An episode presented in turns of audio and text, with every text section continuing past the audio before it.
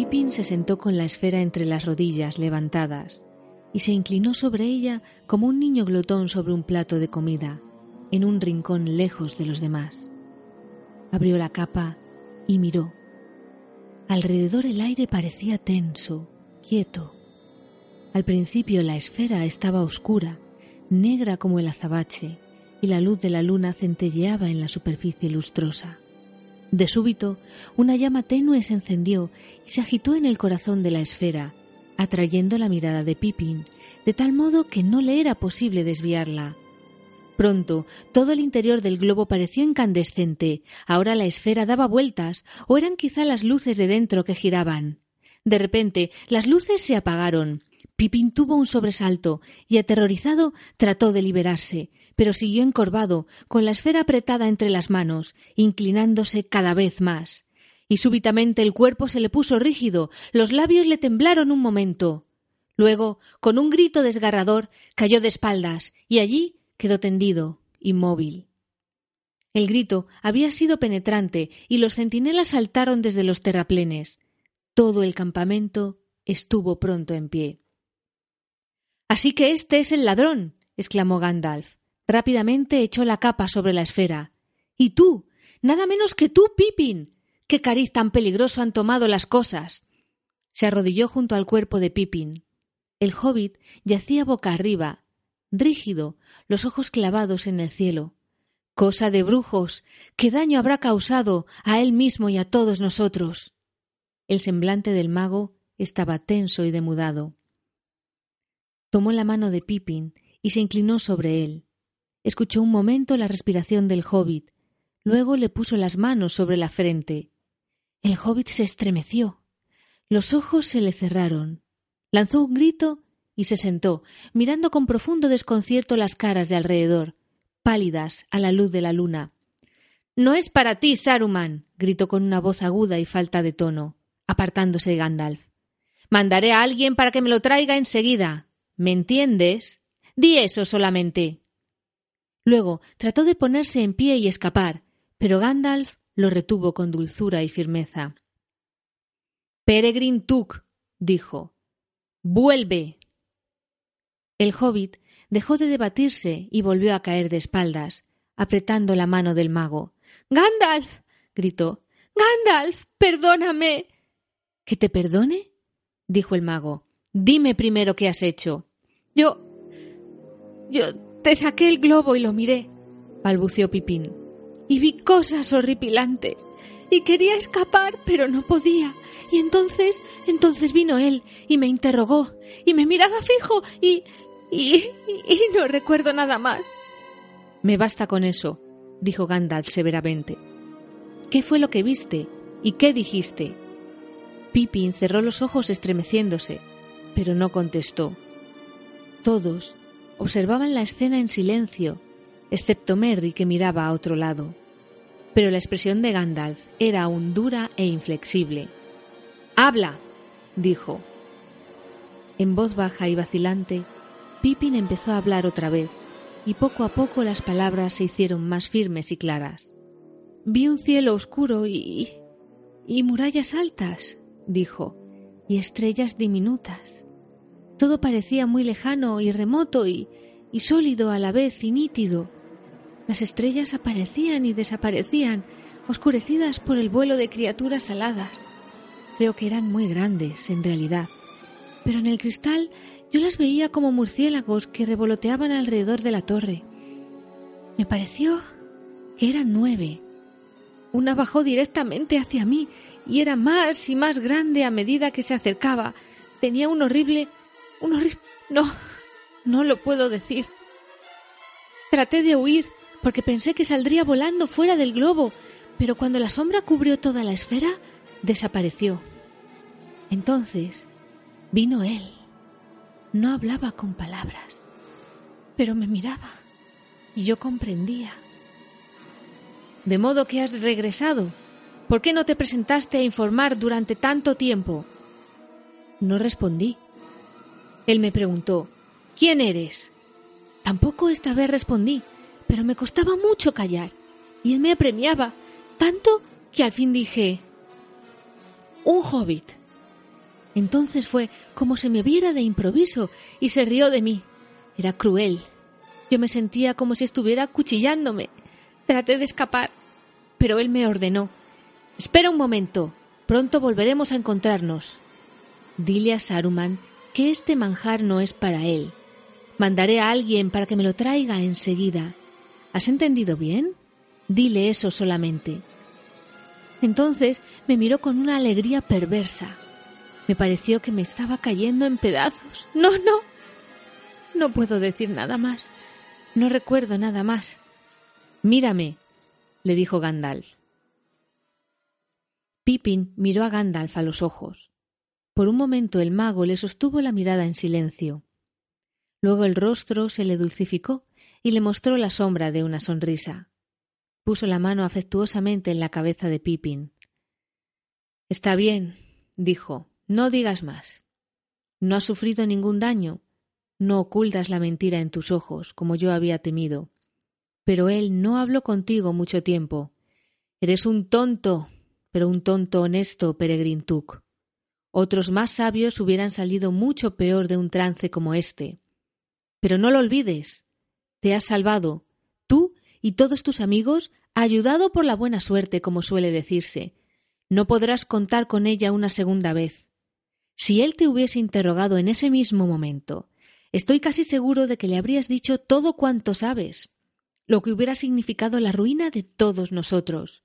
Pero estaba demasiado impaciente. No solo quería información, te quería a ti, cuanto antes, para poder disponer de ti en la torre oscura. No tiembles. Si te da por entrometerte en asuntos de magos, tienes que estar preparado para eventualidades como esta. Bien. Te perdono. Tranquilízate. Las cosas hubieran podido tomar un sesgo aún mucho más terrible. Levantó a Pippin con delicadeza y lo llevó a su camastro. Merry lo siguió y se sentó junto a él. Acuéstate y descansa si puedes, Pippin, dijo Gandalf. Ten confianza en mí.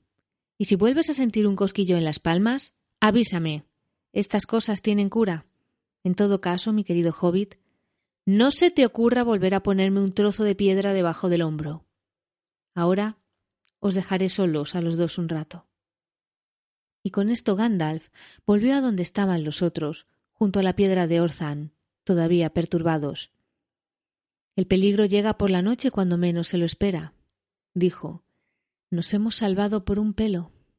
¿Cómo está el hobbit Pippin? preguntó Aragorn. Creo que dentro de poco todo habrá pasado, respondió Gandalf. No lo retuvieron mucho tiempo, y los hobbits tienen una capacidad de recuperación extraordinaria. El recuerdo, o al menos el horror de las visiones, habrá desaparecido muy pronto. Demasiado pronto, quizá. ¿Quieres tú, Aragón, llevar la piedra de Orzan y custodiarla? Es una carga peligrosa. Peligrosa es en verdad, mas no para todos, dijo Aragón. Hay alguien que puede reclamarla por derecho propio, porque este es sin duda el Palantir de Orzan, del tesoro de Lendil, traído aquí por los reyes de Gondor. Se aproxima mi hora. La llevaré. Gandalf miró a Aragorn y luego, ante el asombro de todos, levantó la piedra envuelta en la capa y con una reverencia la puso en las manos de Aragorn. Recíbela, señor, dijo, en prenda de otras cosas que te serán restituidas pero si me permites aconsejarte en el uso de lo que es tuyo, no la utilices por el momento. Ten cuidado. ¿He sido alguna vez precipitado o imprudente, yo que he esperado y me he preparado durante tantos años? dijo Aragón. Nunca hasta ahora.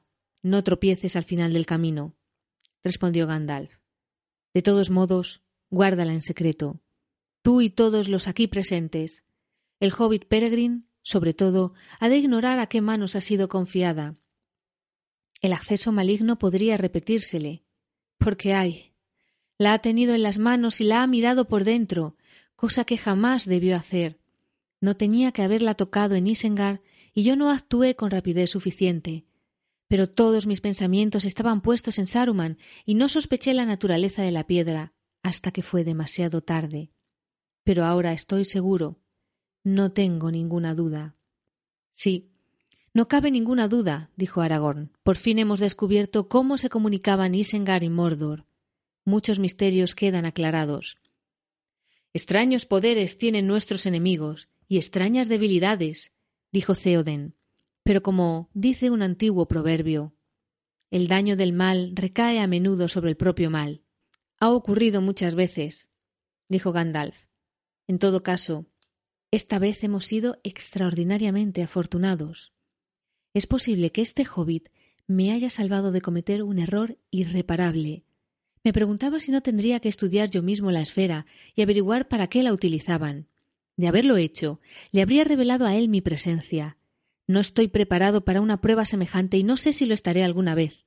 Pero aun cuando encontrase en mí la fuerza de voluntad necesaria para apartarme a tiempo, sería desastroso que él me viera, por el momento, hasta que llegue la hora en que el secreto ya no sirva de nada. Creo que esa hora ha llegado, dijo Aragón. No, todavía no, dijo Gandalf. Queda aún un breve periodo de incertidumbre que hemos de aprovechar. El enemigo pensaba, obviamente, que la piedra seguía estando en Orthan. ¿Por qué habría de pensar otra cosa? Y que era allí donde el hobbit estaba prisionero y que Saruman lo obligaba a mirar la esfera para torturarlo. La mente tenebrosa ha de estar ocupada ahora con la voz y la cara del hobbit y la perspectiva de tenerlo pronto con él. Quizá tarde algún tiempo en darse cuenta del error, y nosotros aprovecharemos este respiro. Hemos actuado con excesiva calma. Ahora nos daremos prisa.